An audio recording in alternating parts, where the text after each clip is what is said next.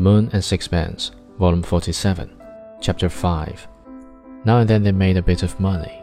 Sometimes a mail steamer would come in, and Captain Nichols, having scraped acquaintance with the timekeeper, would succeed in getting the pair of them a job as stevedores. When it was an English boat, they would dodge into the forecastle and get a hearty breakfast from the crew. They took the risk of running against one of the ship's officers and being hustled down the gangway with the tow of a boat to speed their going. There's no harm in a kick in high quarters when your belly is full, said Captain Nichols. And personally, I never take it in bad part. An officer's got to think about discipline.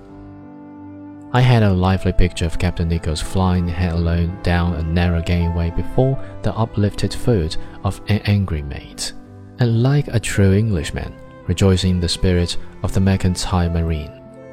There were often odd jobs to be got about the fish market.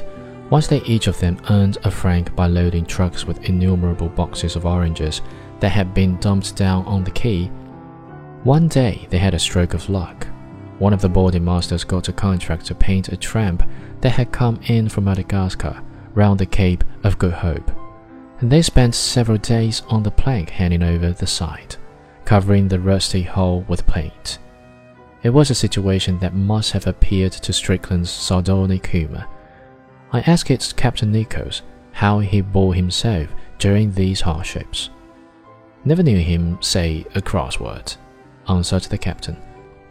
He'd be a bit surly sometimes, but when we hadn't had a bite since morning, and we hadn't even got the price of a lie down at the chinks, he'd be as lively as a cricket. I was not surprised at this. Strickland was just the man to rise superior to circumstances, when they were such as to occasion despondency in most. But whether this was due to equanimity of soul or to contradictoriness, it would be difficult to say.